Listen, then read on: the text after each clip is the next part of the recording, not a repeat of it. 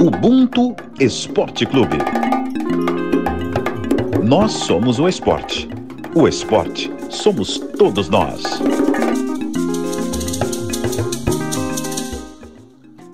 Sempre que eu penso na definição de Ubuntu, me vem à memória as palavras da professora Conceição Evaristo. Ela diz que a nossa trajetória não pode se limitar ao nosso sucesso pessoal, ela precisa reverberar na coletividade. Para mim, Ubuntu é honrar a memória dos meus antepassados. E é também me preocupar para que as minhas ações, tudo que eu fizer aqui no meu tempo, possa servir de legado para as gerações que vão vir depois de mim. Fala galera, Ubuntu Esporte Clube na área. Eu sou o Thales Ramos, editor de texto do esporte aqui da Globo. E essa definição de Ubuntu que nós, que nós acabamos de escutar é da Flávia Vieira, roteirista. Obrigado, Flávia. Programa de número 124. E ao meu lado aqui, nosso estagiário, o menino prodígio, Matheus Andrade. Tudo bom, Matheus? Tudo bom, Taleco? Boa tarde, bom dia, boa noite a todo mundo que vai nos escutar mais uma vez, né, juntos aqui e essa sexta-feira promete, né? Promete, né? É, a gente está aqui hoje para falar do relatório anual do Observatório da Discriminação Racial do Futebol, com o diretor do Observatório, né, Marcelo Carvalho. É, é o nono relatório, se eu não me engano, não é isso? Marcelo, bem-vindo. É, esse trabalho fundamental que você tem feito aí ano a ano no futebol, mais um relatório. E vamos repercutir né, os números, enfim. Tudo bem, irmão? Tudo bem? Boa tarde a vocês, boa tarde quem está nos ouvindo. A nona edição do relatório chegou, né? Trazendo os dados de 2022 e estou aqui feliz porque a gente está conseguindo chegar tão longe e fico feliz também de ouvir, né? Que é o, cento, o episódio 124 do Ubuntu. Então, vida longa a esses projetos, né? Vida longa aos nossos projetos. Vida longa aos nossos projetos. E antes de tudo, eu queria falar o seguinte, galera, que todo ano, né, Marcelo, o Observatório lança uma camisa nova. Esse ano, esse ano, é a camisa que eles estão lançando, essa camisa que o Marcelo está usando, camisa também que o Matheus está usando, essa camisa preta linda, linda, linda. É, nas redes sociais aí do Observatório Racial do Futebol, vocês encontram a camisa aí. Se eu tô te falando besteira, né, Marcelo? É, cada ano vocês conseguem lançar uma camisa mais bonita, né, cara? Isso é bom, né? Isso é bom porque daí a galera pode fazer a coleção, pode brincar de coleção e tal. E esse ano a camisa, eu sou suspeito, né? Mas esse ano a camisa tá, tá linda, material bonitaço mesmo. E e tem mais uma novidade, né? Esse ano a gente Opa. pode. A pessoa que comprar pode personalizar a camisa com nome e número. Isso é legal demais. Boa, a minha tá lá, Taleco, né? Nove artilheiro, matador. Muita coisa, né? Marcelo, então, é, o, relatório foi lançado na última terça-feira, né? É, 233 casos de racismo é, me corrija aqui se eu tiver errado com esses dados, mas, independente disso, a gente tem um aumento aí de 50% em relação é, ao último relatório, né, de 2022. É claro que a gente tem que. A gente está falando de pesquisa, então nós é, devemos sempre nos atentar a frieza dos dados, né?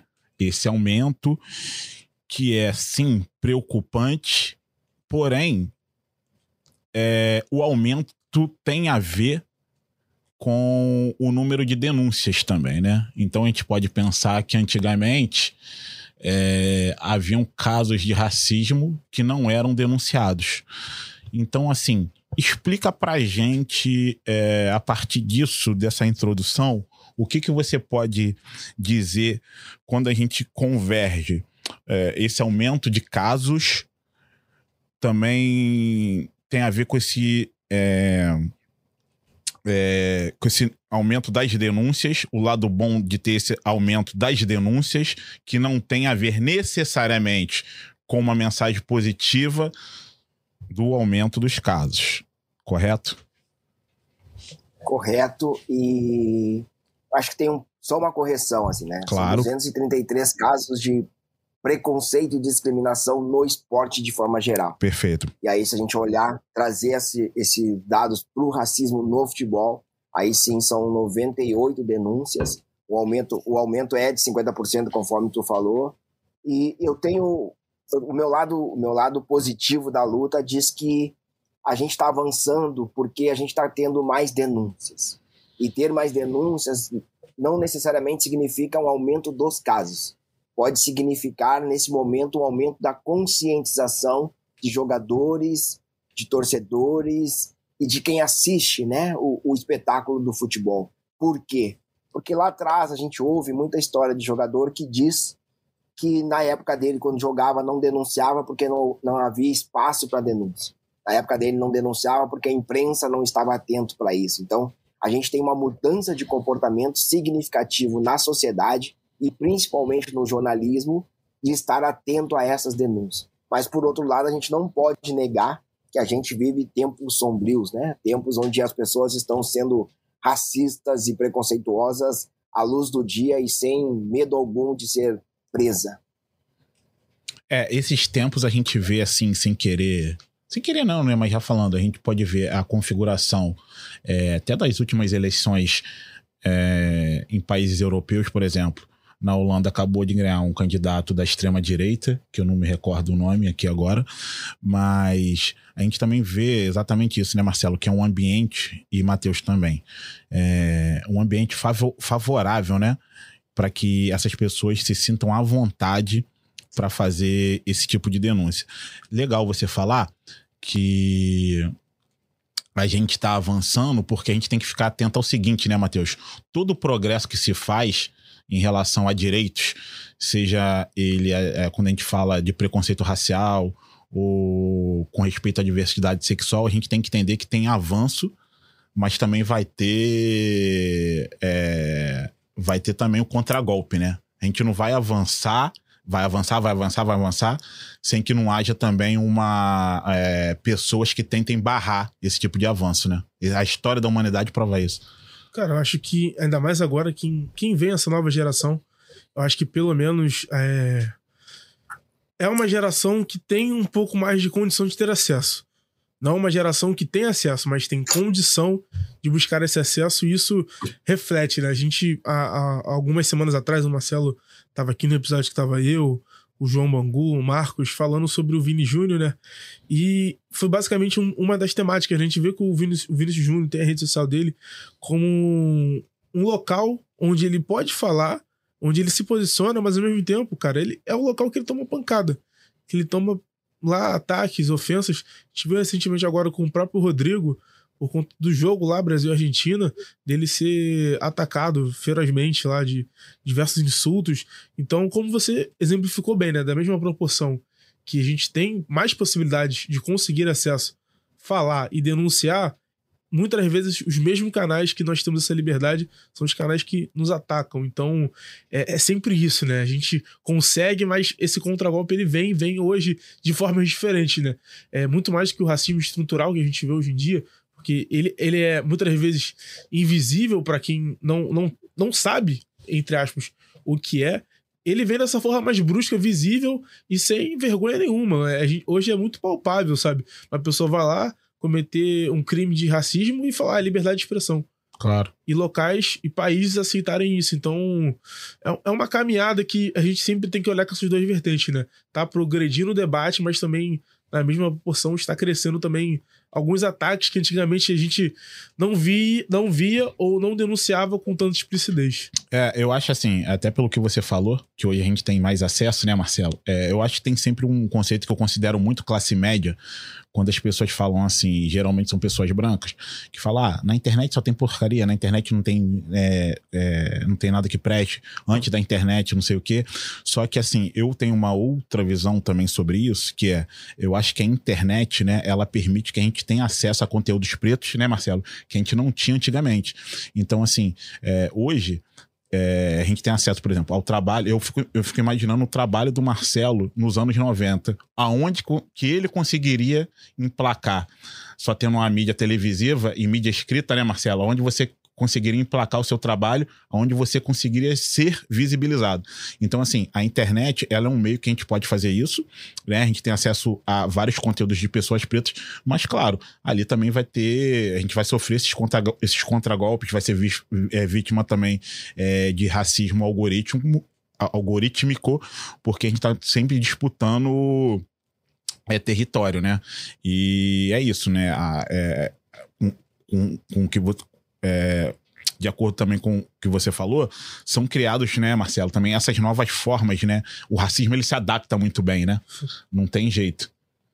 Eu acho que um ponto importante, assim, eu acho que tem duas, dois pontos importantes aqui, né? É, primeiro é isso, assim. Eu sou, do, eu sou eu tenho 50 anos, eu sou do tempo que pra gente falar com, a, com o veículo de comunicação, a gente mandava uma carta. O telefone vai chegar depois, né? Então, assim, Uh, tu imagina hoje a gente mandar uma carta para uma redação para dizer, olha, eu tenho um projeto aqui chamado Observatório, acompanhe esses dados que a gente produz. Isso demoraria muito para ter visibilidade e a gente vai pensar que alguém lá dentro da redação vai escolher a carta que ele vai, ele vai querer ler, né? Então acho que esse é o primeiro ponto. Então eu também tenho, a partir desse teu mesmo otimismo, de olhar para as redes sociais e ver como um espaço que nos deu possibilidades. E aí, nesse espaço que nos deu possibilidades, a gente vai ter o contra-ataque quando a gente fala da branquitude, né? Eu acho que é um ponto importantíssimo aqui. Quando a gente luta contra o racismo, a gente não está atacando pessoas brancas. A gente está atacando a branquitude e os seus privilégios. E aí, quando a gente ataca os privilégios, aí a gente vai ver o quanto é pesado esse contragolpe. Eu, eu faço um exercício para pensar assim, por que, que a gente teve alguns retrocessos nos últimos anos, né? E eu penso que o movimento negro teve diversos avanços e que a gente achava que esses avanços eles não poderiam retroceder, porque foram conquistas. É que eles podem retroceder e que tem muita gente ali esperando na espreita para que consiga fazer esses, esses porque é isso de privilégios. Esse, esse por exemplo, é um espaço que tolera pessoas negras ele não aceita as pessoas negras porque a gente não tem oportunidades para estar em determinados espaços. E nesse, e nesse conteúdo que foi ao ar, né, com essa minha fala, tem ali diversos comentários horríveis, eu não li, eu passei por alguns, e a maioria diz assim que ah, agora vocês querem cotas também no futebol, agora vocês acham que, que tem que ter oportunidade, não é mais o, o mérito do, do, do, do conhecimento, então é isso, as pessoas ignoram algo que a gente fala há muito tempo e as pessoas ignoram que o espaço do futebol é um espaço ali da, da gestão do futebol, é um espaço de privilégio. Não é um espaço de conquista por, por, conheci, por, por conhecimento que a pessoa teve na academia, né? É um espaço de muito privilégio estar na gestão do futebol. E é isso. Então a gente está desse lado aqui, batendo contra os privilégios e quem, e quem tem o privilégio e quem imagina que possa ter esse privilégio vai dar o contragolpe. O contragolpe muitas vezes é, é, é pesado, o contragolpe é ver o que o Rodrigo está sofrendo nos últimos dias, simplesmente porque olhou para o Messi e, e disse, cara, vamos jogar de igual para igual e não é porque tu é o Messi que a gente vai que a gente vai te venerar, né? Vai aceitar tudo que tu vai fazer. Papo de bola, né, cara? Papo de bola, papo de bola. Mas é isso, assim, é, é a gente aqui falando e alguém vai vir dizer que, poxa, uh, não tem nada demais algumas ofensas, não tem nada demais para quem não sofre. Marcelo, eu queria te fazer uma pergunta. É, dentro desse relatório que está disponível para o pessoal ter acesso, queria que você falasse o que, que você notou de 2022 para cá. É, qual foi o recorte assim, que você mais te chamou a atenção quando você construiu esse relatório? O que, que você percebeu de mudança é, e o que, que você aponta assim que te preocupou ou, sei lá, te deixou com alguma expectativa positiva dentro desse estudo que foi elaborado? Rapidinho, Marcelo, é aproveitando a pergunta do, do Matheus, tem uma pergunta no chat que tem a ver com isso, que só complementando, né, que você vai falar mais friamente dos dados, é, que é do Heitor Scaff, obrigado, Heitor. Tem tido uma diferença nos lugares que o racismo tem ocorrido? Complementando o Matheus essa vou, pergunta. Vou começar pelo. É, vou começar virou pelo pergunta, final, assim, Virou pergunta tem... de CPI, né, é, é, Marcelo? Aquelas perguntas de quatro minutos. não tem, não tem mudança, tá? Uh, de 2014 para cá, o, os estados onde a gente tem mais casos de racismo é no Rio Grande do Sul, é em São Paulo. Então, assim, isso, isso é um panorama que não muda, não muda, infelizmente não muda. Uh, e olhando ali pela pergunta do Matheus, né, um aspecto positivo e um aspecto negativo do trabalho, visualizando o que foi produzido. O negativo é que a gente não consegue, Matheus, uh, mudar uma, uma resposta que está na maioria dos casos, que é não encontramos informação. Porque quando o caso vai para a justiça comum, por tá, exemplo, tá, na tela. a maioria dos casos corre, a maioria dos casos corre em segredo de justiça. Então a gente não consegue essa informação. Esse é o, esse é o ponto negativo do trabalho. A gente parece que não consegue avançar e, e para conseguir falar de desdobramento dos casos. Poucos casos a gente tem desdobramento deles.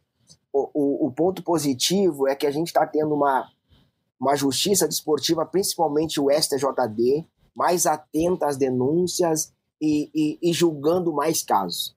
Nem todos os casos julgados pelo STJD eles acabam com punição, mas eu, Marcelo Carvalho, acredito que a minha primeira vitória é que esses casos cheguem até o tribunal para o tribunal julgar. A segunda vitória é a punição aos envolvidos. Mas se esses casos muitas vezes eles nem chegam ao tribunal, a gente, a gente exigir punição é, é, é, é pular uma etapa.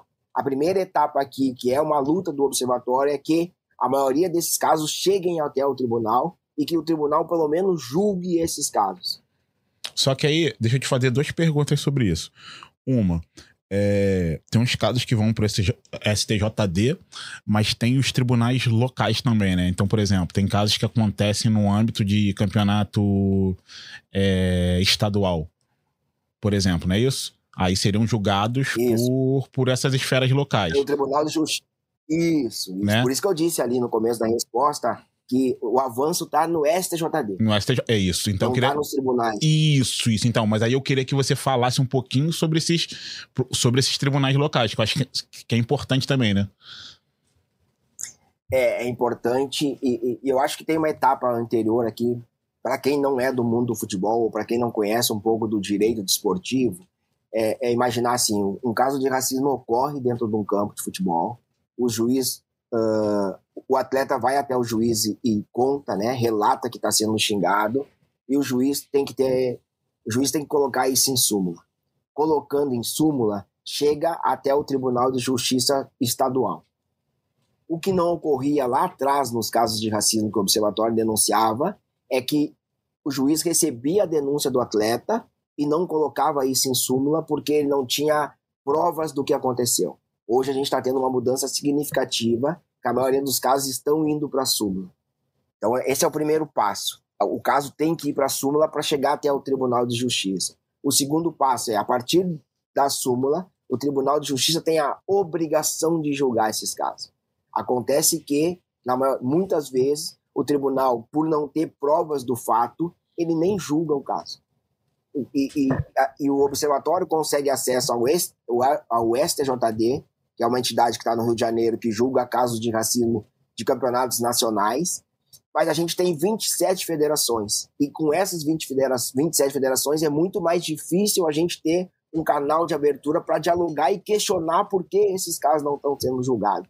Então, o, o observatório hoje tem essa deficiência, podemos dizer assim, né, de pessoas e de acesso para poder cobrar essas federações. E aí a gente está falando de racismo, a gente está falando de casos que muitas vezes ah, os tribunais não querem julgar para não punir os seus associados. Né? Então, uh, falta para nós ainda, falta para o observatório conseguir acesso a essas 27 federações e falta para esses tribunais ter a seriedade de julgar os casos de racismo que são denunciados em suma. Mas deixa eu te fazer uma pergunta técnica sobre isso. É, o acesso vem por conta, essa falta de acesso esses 27 tribunais, é por conta, assim, da estrutura do observatório mesmo, assim, por exemplo, vocês não têm uma estrutura pô, macro que você consegue é, dar conta disso tudo, ou porque quando vocês tentam acesso a essas, essas federações, é, tem barreiramento, como é que é? As duas. É dificuldade, as duas, as duas coisas, né? é dificuldade de diálogo mesmo, assim. Tá. Não, não dá para dizer, ah, o observatório não tem uma pessoa ali. Isso não teria problema. A gente conseguiria resolver isso. O problema é acesso mesmo, assim, é tu mandar e-mail e, olha, a gente, a gente tem esses casos aqui que a gente tem informação. Qual é o julgamento que esses casos tiveram? Muitas vezes esse e-mail não tem resposta. A gente não recebe retorno desse e-mail que foi enviado e a gente não tem força política de que essa entidade tem a obrigação de nos responder. Responde se quiser. É, e dentro desse processo de responder se quiser, na maioria dos casos a gente não tem retorno. Eu acho que isso daí, Marcelo, é uma coisa assim que a gente fala aqui desde o primeiro programa do Ubuntu também. É, e assim, a, não tem como não ser repetitivo sobre isso, né? Que esbarra na falta de pessoas pretas em cargos executivos na gestão do esporte, né? Não só do futebol. Né? Então, quer dizer, os casos de racismo, de preconceito acontecem, é, só que quando eles vão para os tribunais, os desembargadores, os juízes, é, a cara e a cor é a mesma, né? A maioria homens brancos, é, heterossexuais e essas federações é, também nos clubes de futebol, nas respectivas federações, o perfil também não muda muito. Então, acho que a mudança também passa por isso, né? Lembrando que é, todos esses cargos são. É, o STJD não, não, não, não, não tem como dizer, mas, por exemplo, os cargos executivos né, de clubes de futebol, de federações, são cargos remunerados, as pessoas recebem por isso, né? E é muito dinheiro é, girando nessa roda né, do, do, do, esporte, do futebol, e as pessoas pretas, assim como, como o, o esporte é só um recorte né, da sociedade, as pessoas pretas são afastadas desses cargos, né, que ganham mais, né, ganham aí cinco, seis dígitos, dígitos de salário. Né? E por ganharem tanto, é quem tem a caneta né, para definir esse tipo de situação, é, situa situações capitais. Né? Então a mudança passa por isso, né? Mais pessoas pretas nesses lugares. Isso. O SJD, por exemplo, ele é composto por indicações. Então, por exemplo, o, o Sindicato dos Atletas tem direito a, a, nome, a, nomear uma pessoa, a indicar uma pessoa. A OAB tem direito a indicar uma pessoa. Uh, a maioria da, dos casos não são pessoas pretas que são indicadas, porque a gente não faz parte desse círculo, né? Então, assim, vamos pensar, para ser indicado para o tribunal, geralmente é alguém que, que trabalha com direito desportivo. Quantos advogados negros a gente tem hoje trabalhando com direito esportivo nos clubes de futebol? São muito poucos. A gente teve uma comissão na Bahia, se eu não estou é na Bahia, se eu não estou enganado, foram nove uh, auditores que foram empossados lá. É algo recorde no Brasil, porque se tu olhar a fotografia da maioria dos tribunais de justiça desportiva, eles são compostos por homens brancos. Nos últimos anos, a gente está tendo uma mudança nessa, nessa, nessa fotografia, que está entrando muita mulher mas também são mulheres brancas, né? Então, assim, o. o mas em Salvador foram nove, nove auditores de... negros? É isso que você tá falando? Nove auditores negros. Tá. Isso, isso. Legal. Isso. Então, assim, esse tribunal, na maioria das vezes, em todos os estados, ele é composto por homens brancos. E, e, e é isso. Ele, e todas as pessoas que estão ali, elas foram indicadas por, por, por, por, por classes, né? Por exemplo, é o Sindicato dos Atletas, é a OAB local. Então, são indicações. E nós não estamos nessas listas de indicações. Por falar em lista de indicação, por exemplo, a gente está vendo um debate muito grande, que é a lista para indicar uma ministra negra para o STF. Passa por aí, é indicação. Entendeu? E dentro do futebol, é o que tu disse, assim, é um espaço que tem muito dinheiro. E nesse espaço que tem muito dinheiro, dificilmente as pessoas estão indicando pessoas pretas para estar nesse lugar. Dinheiro e poder, né, Matheus? Cara, acho que nisso que o Marcelo tá falando, né?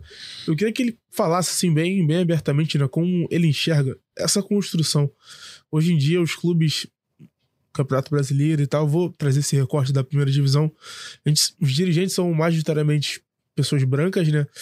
E muitas das vezes o que a gente enxerga é que o racismo ele se tornou um, um assunto comercial. Assim, os clubes Dia da Consciência Negra, a gente viu praticamente quase todos os clubes, ou se não todos, é, fazendo as postagens e tal, mas a gente não vê uma causa propriamente para abraçar essa, essa realidade, sabe? A gente não vê um trabalho assim de, de blindagem ou de alguma coisa. Eu queria que ele falasse assim, como isso é, é, interfere nessa realidade. Por que isso interfere de certa forma? Porque quando o debate ele sai da, do, do da causa e vira um, um, um, vira dinheiro, vira assim, na, no sentido literal mesmo. O que atrapalha, sabe, essa análise, o que atrapalha a gente abordar isso, porque a gente vê agora até, muitas vezes já banalizou, muitas vezes o assunto recentemente, a gente não precisa ir longe, cara. O jogo do Brasil e Argentina, ele escancarou tantas coisas, assim, da nossa, da nossa sociedade. E nesse assunto que cara, é, é absurdo, assim. É, como tudo foi, foi Deturpado. deturpado. A palavra é essa. É, tem Deus que quando a gente começa a discutir racismo no futebol brasileiro, o debate vai para valorização dos jogadores negros que tiveram fizeram parte daquele determinado clube. E aí tu traz uma, por exemplo, uma camisa no dia do, do dia da consciência negra ou uma homenagem às pessoas negras que fizeram parte daquele clube. E aí você cita cinco ou seis negros daquele da, da história do clube. E, e, e eu acho que isso atrapalha a luta porque não quer dizer que você teve pessoas negras dentro do seu clube, que o clube não foi racista, até mesmo com essas pessoas. Tu entende? A seleção brasileira teve o primeiro negro em 19, uh, com sucesso, né? Campeã da Copa América com o negro sendo destaque, mas depois em 22 teve uma proibição de ter pessoas negras na seleção brasileira. Então, assim, não quer dizer que ter uma pessoa negra dentro do, do seu clube de futebol significa que o seu clube foi um clube antirracista. E, e na maioria das vezes, as ações do 20 de novembro elas estão ligadas à homenagem às pessoas negras do clube. E aí eu, a minha pergunta é: se você homenageou 10, cadê o resto dessas pessoas? Cadê os, os outros tantos jogadores que não tiveram tanta, tanto sucesso nesse clube? Qual é, qual é o recorde sobre isso? Então, eu acho que muita coisa que atrapalha a, a, o debate sobre racismo no futebol brasileiro é, primeiro, é esse recorte de homenagear determinadas figuras negras. E o outro ponto é.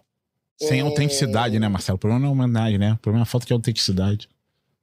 Não, e, e, a, e a, gente não sabe uh, como, foi, como foi a vida daquele jogador negro, entendeu? Eu não sei como é que foi o Friedenreich uh, quando ele jogava futebol, não, eu não tenho como descobrir como ele se sentia dentro de um clube de futebol. Perfeito. Tu entende? Porque, por exemplo, eu conversei com. Numa, numa, num evento, a gente conversou com o Valmir Lorus, treinador negro, campeão da Copa, campeão da Copa do Brasil pelo Juventude. 99. Em 99. Isso. E aí, conversando com ele, em determinado momento alguém pergunta para ele, Valmir, quantas vezes você enfrentou o racismo na história? E aí ele disse assim, eu nunca passei por uma situação de racismo. E aí o debate vai, vai acontecendo. Uma hora depois, quando o debate está para ser encerrado, ele pede o microfone e ele diz: Eu gostaria de pedir desculpa quando eu disse que eu nunca passei por uma situação de racismo, porque ouvindo vocês falar sobre o que é racismo, eu consegui lembrar de tantas situações que eu passei que eu não conseguia entender que aquilo era racismo.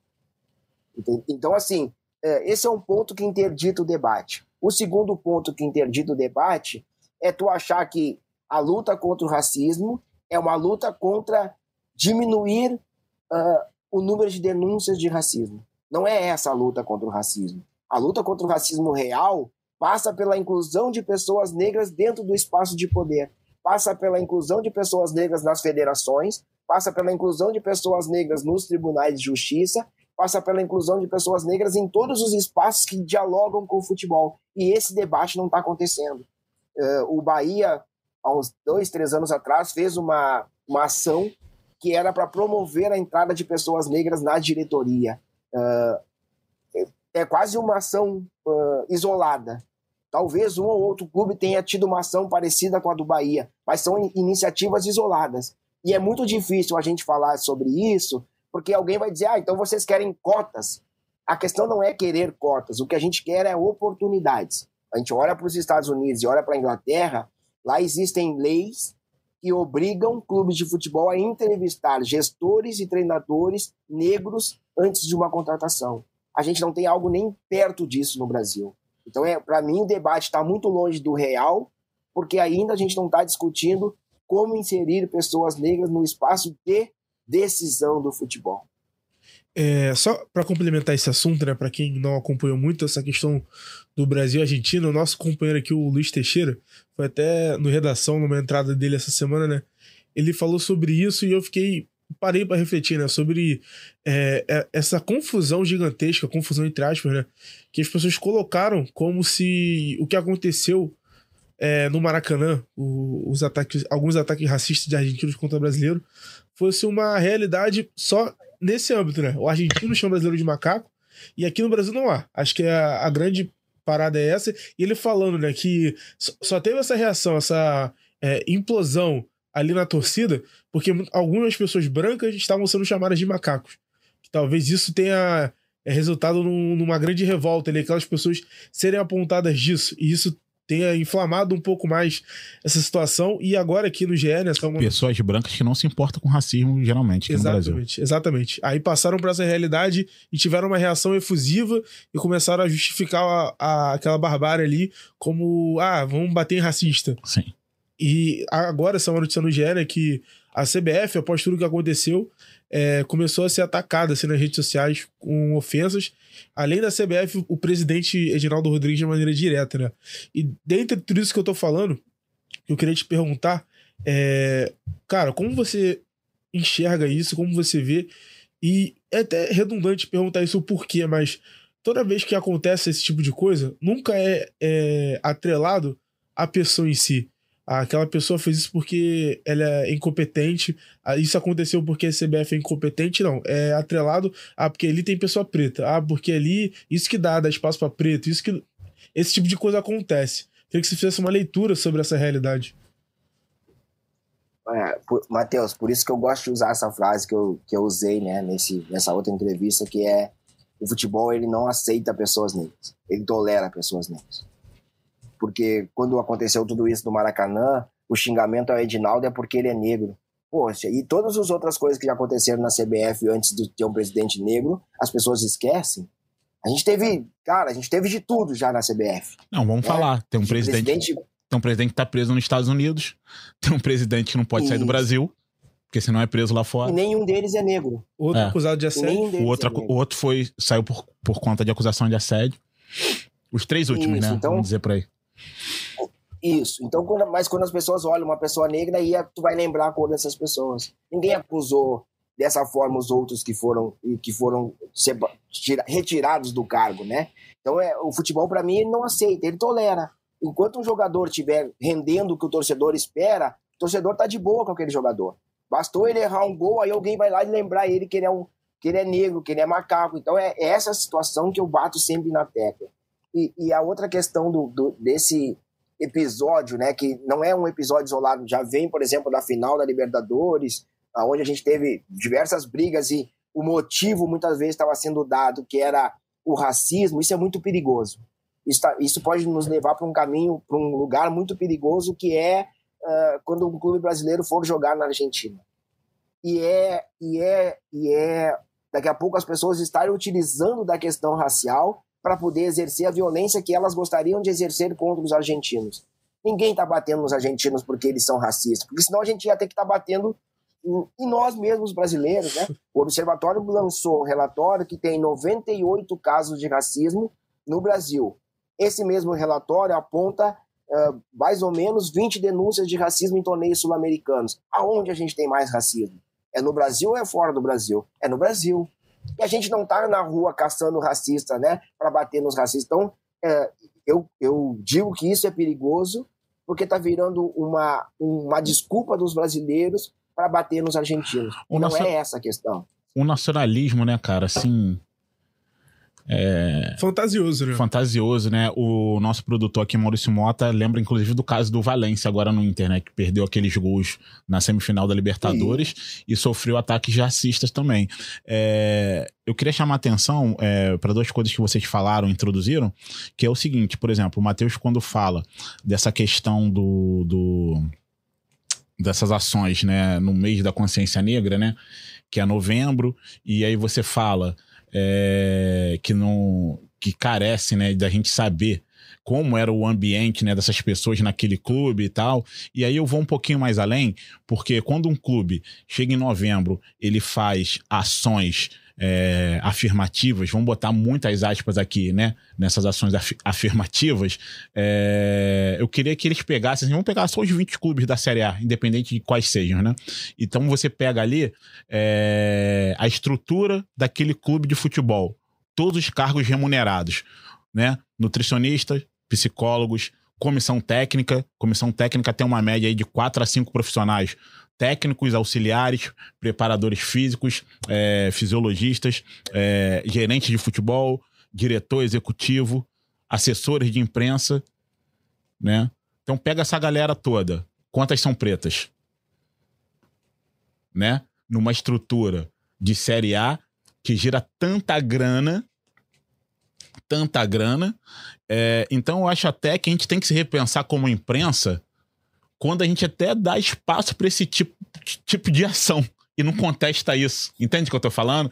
Então, assim, quando um clube lança uma camisa comemorativa, seja lá do Leones da, da Silva, seja do, do Assis, do Washington, seja do saudoso Tesourinha aí da sua terra, é da vontade de perguntar: pô, beleza, vocês estão fazendo isso, estão exaltando um atleta negro, mas assim, dentro do clube de vocês, quantas pessoas negras existem dentro da sua estrutura de trabalho, né?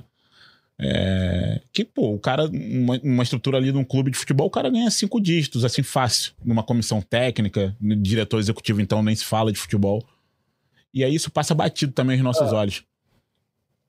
Tem uma pergunta que todo mundo faz, né? Pô, a, a Comebol, ela ganha dinheiro com caso de racismo porque ela aplica uma multa de 100 mil reais e, não, e essa multa não vai para ninguém. Aí eu, eu digo o seguinte, esse mesmo torcedor que falou isso, ele cobra o seu clube por exemplo, o clube lançou camisetas comemorativas à consciência negra. O, o torcedor, o dinheiro vai? Esse dinheiro vai para algum projeto ligado à questão racial? Ou o clube vai abrir um espaço para que essa questão seja mais debatida dentro do clube de futebol? Então, assim, o futebol tem um grande problema que é o clubismo.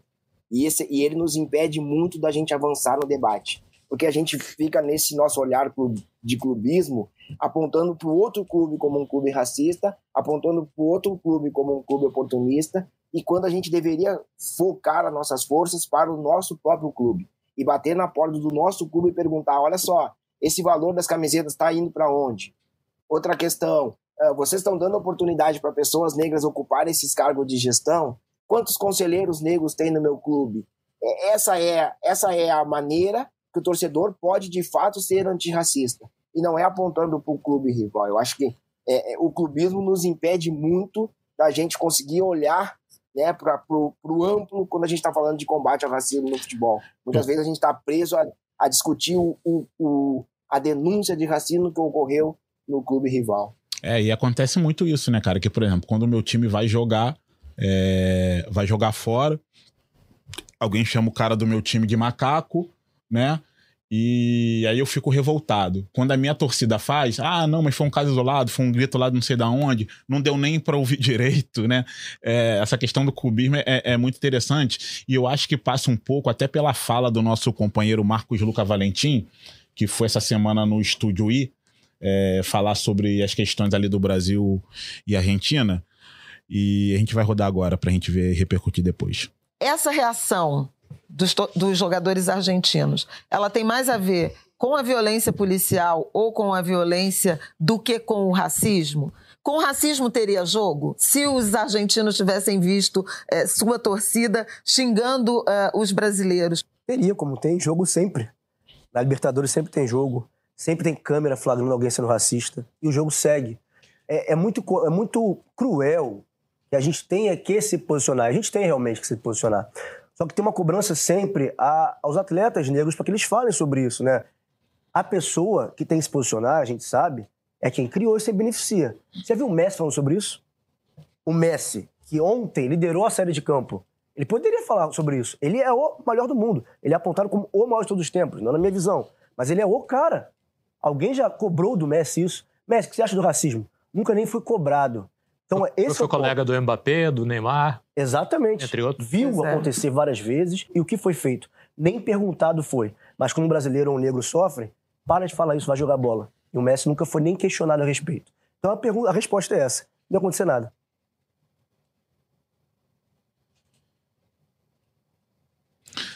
O Marquinhos fala isso, e eu sempre lembro, né, é, da cobrança, né, que sempre existiu em cima do, do, do Pelé, né, é, na questão de posicionamento, né? E fazendo comparações, inclusive com, com outros personagens, né? Do esporte americano, é, com contexto totalmente diferente, né? De Brasil e Estados Unidos, enfim.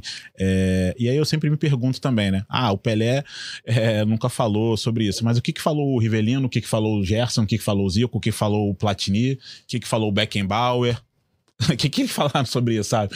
Então, assim, a gente sempre cai nesse lugar, né, de, de, de você sofre o racismo e é você que tem que repercutir, é você que tem que combater, né? E quem pratica, quem inventou isso, sempre passa ao largo da discussão, né? Nesse sentido da cobrança. É, recentemente aconteceu o caso do, do, do humorista do Paulo Vieira, né? É, sobre uma fala lá do Porchat, que defendeu um outro humorista que tinha tido uma fala racista, e pelo Paulo Vieira, que é um, um humorista negro, né, ser amigo do Porchat, foi todo mundo lá no, no, no, no, perfil do cara cobrar o cara. Ele falou, cara, eu não falei nada. O que, que vocês estão fazendo aqui no meu perfil, né? Então acho que o sentimento é meio esse sempre. Não, e a, e a minha pergunta é, o que aconteceu com aqueles que falaram? Sim. Essa é a minha grande pergunta. Quem entendeu? são, ah, né? o fulano não falou, tá, ok. Isso. O que aconteceu? Por exemplo, Gentil Cardoso, Márcio Chagas, Aranha, Reinaldo. O que aconteceu com esses atletas? Até os atletas americanos da Olimpíadas, o que aconteceu com eles depois que eles levantaram o punho? Invisibilizados. Ou eles foram expulsos? Isso. O que aconteceu com o Colin Kaepernick? Até hoje está sem clube. Então a, a grande pergunta é: o que aconteceu com quem falou? Não é, não é cobrar quem não falou. Porque é isso, né? A gente está jogando os caras por leões, sem proteção alguma. Porque o que eu digo do observatório, a gente não cobra que os atletas se manifestem, porque eu não tenho emprego para eles. Se o cara se manifestar, vamos trazer o Celcinho aqui, né? Passou por diversas situações, depois ficou um período sem clube. Aí o Celcinho me liga, Marcelo, eu tô sem eu fiz todas as ações do observatório, eu tô sem clube. O que, que tu pode fazer para me ajudar? Eu vou dizer para ele, cara, não pode fazer nada. Tu entende? Então, assim, quem é que a gente tem que cobrar? A gente tem que cobrar o poder. Quem está no poder, de fato, é que poderia fazer algo. O, o, o, o, relatório, por exemplo, apresenta 233 denúncias de preconceito e discriminação no esporte. Quantas dessas denúncias tiveram punições? A, o grande, a grande pergunta aqui é cobrar as instituições que poderiam punir esses casos. Tanto os casos de, de racismo, como de machismo, como de LGBTfobia, como de abuso é essas instituições que a gente tem que cobrar. A gente não tem que cobrar os atletas negros, tem que cobrar o Vinícius, o Rodrigo, o, o Paulinho, tem que cobrar quem pode fazer algo. Tem que cobrar a polícia né, e a justiça para que elas e as redes sociais para que eles identifiquem os autores dos ataques de intolerância religiosa contra o Paulinho, para que essas pessoas sejam presas e não o Paulinho a se manifestar. Então a gente inverteu a questão, né? E a gente sabe, a gente que é preto sabe aonde uh, o que vai acontecer conosco a partir do momento que a gente começar a gritar por direitos. A gente já sabe isso. E você... precisa que alguém nos conte. É, não, e você citou personagens do esporte que se posicionaram e foram invisibilizados. Então a gente pode lembrar aqui de outros personagens né, que se posicionaram fora do esporte, e eu não vou nem falar o que, que aconteceu com eles, mas a gente pode citar aqui o que aconteceu com Martin Luther King, o que, que aconteceu com Malcolm X, é, o que, que aconteceu com Mãe Bernadette esse ano, líder importante, quilombola na Bahia, o que aconteceu com eles? Né? Bala. Não é tem muita conversa. É isso. Tem muita gente que diz que ah, o observatório poderia ser mais, ser mais firme nas cobranças, ser mais. Uh, cobrar de forma mais incisiva. Eu digo assim: meu filho, ele quer um pai vivo. Então eu estou fazendo o que eu posso, dentro das possibilidades e das ferramentas que eu tenho.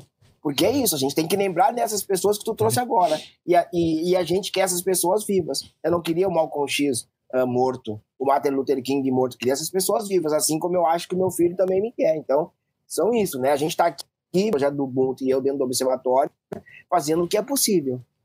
É, já na, nessa reta final do nosso programa, né? Foi até engraçado é, vocês citarem, era a minha pergunta aqui, porque a gente viu Assim, o futebol, cara, ele retrata de muitas coisas cruéis, assim, da, da nossa sociedade. É um objeto que muitas vezes a gente usa de, de comparação, de estudo.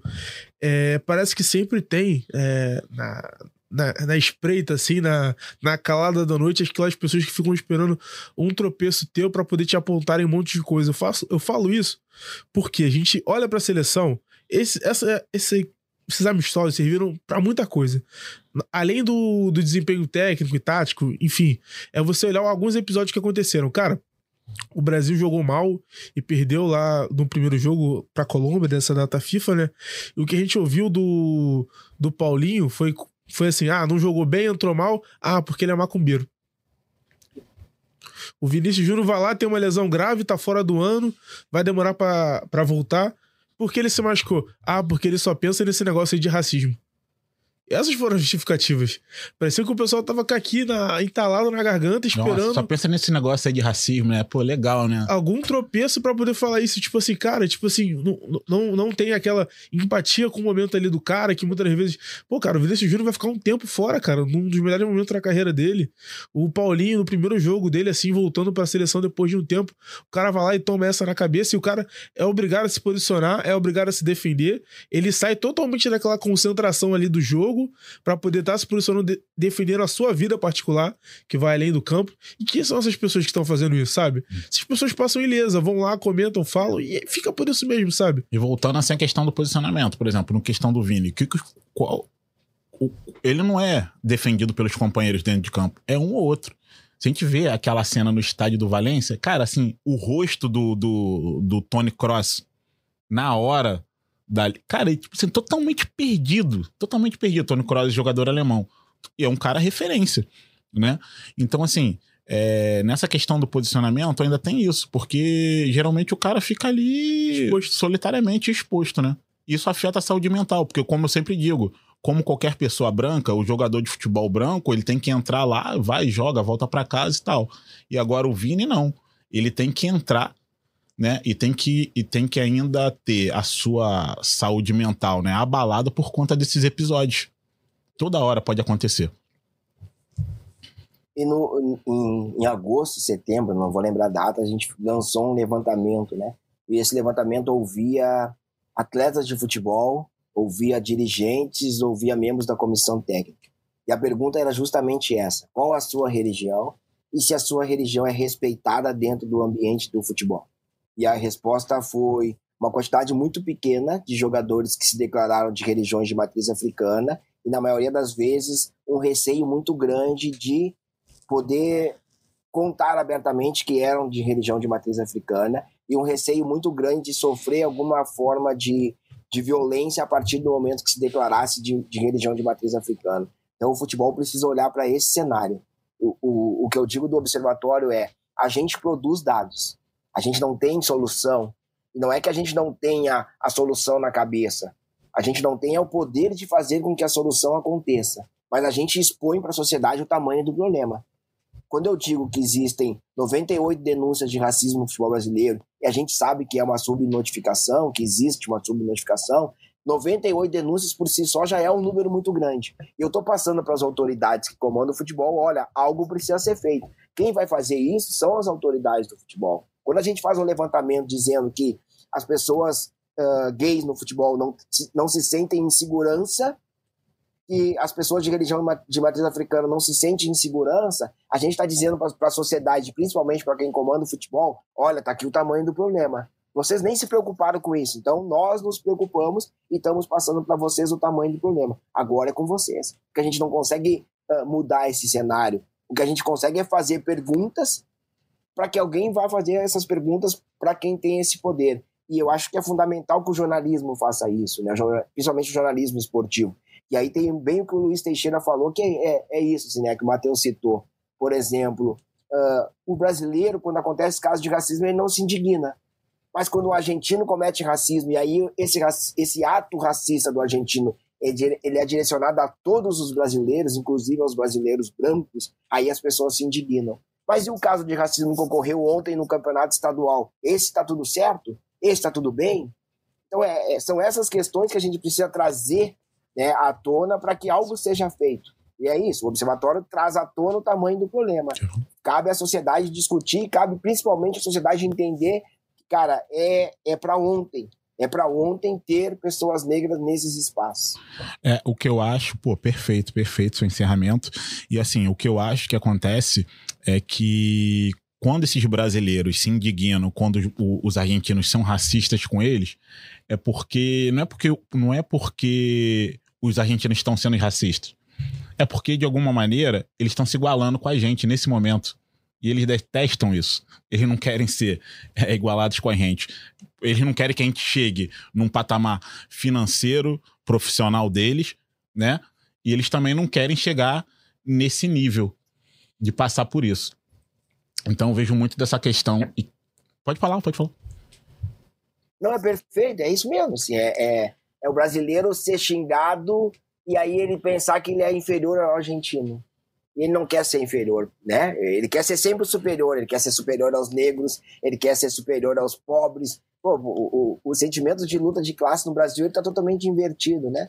É, é, muita pessoa, muitas pessoas pobres lutando pelo, pela, pela, para que para não taxar as grandes fortunas. Aí tu fica pensando, caraca, velho, tu tá do lado errado da trincheira, mano. Vamos, vem pro lado de cá, entendeu? É, é esse é o cenário brasileiro, né? É isso, é isso. Bom, a gente vai se encaminhando aqui pro final. É, Marcelo, muito obrigado. Cara, a gente conversa tanto, tanto, tanto, tanto eu e você. E eu nunca me dei conta que a gente. Você participou tantas vezes do podcast, é a primeira vez que a gente tá fazendo junto. Não sei se você atentou para isso. É né? isso. É. Não, não. gente, acabei de pensar isso aqui agora. A gente conversa tanto, troca tanta ideia. E é a primeira vez que a gente está aqui na mesa, né? E outras vezes que você participou, não, eu não estava presente. É, queria agradecer aqui, ó, galera que teve aqui no chat: Kelly Meire, Heitor Scaff, Lucas Rodrigues, Luiz Gonzaga, Lucas, Kelvin, G Nascimento, Gabriel, minha amiga aqui, ó, Flávia Peixoto, obrigado aí pela audiência. Mateuzinho, obrigado. Mais um debate aqui necessário. E deixando aqui o recado, né, cara? É. Pessoas aí que têm a máquina na mão, poder, dinheiro, apoiam o observatório. É, a nossa audiência, a maneira que vocês têm para fazer isso, repercutindo, né, Marcelo, os links do observatório, comprando os, os produtos do observatório. É, que o Marcelo todo ano aí faz uma camisa maravilhosa, mas pode comprar as anteriores também, Marcelo? Estão disponíveis? Como é que é? Só Esse ano a gente está vendendo a, a gente tá vendendo a preta nova, tá vendendo essa branca aqui, né? Que é, é linda, também de grande, grande repercussão. Tem a, a verde e amarela e algumas de algodão, assim. A, a, a gente não tá vendendo todas as coleções anteriores por, porque a gente trocou de fornecedor, né? Mas a gente tem algumas camisetas anteriores. Nos chamem nas redes sociais, acessem o site do Observatório, comprem a camiseta, porque além de ajudar financeiramente o Observatório, também é uma possibilidade de espalhar essa mensagem contra o racismo pelos estádios de todo o Brasil e, quem sabe, do mundo inteiro. Vida longa, vida longa Observatório. Parabéns, Marcelão, pelo trabalho. Parabéns por aquele filhote lindo também, João Marcelo. um beijo para ele. E é isso, galera. O Ubuntu Esporte Clube vai ficando por aqui. Até a próxima. Tchau.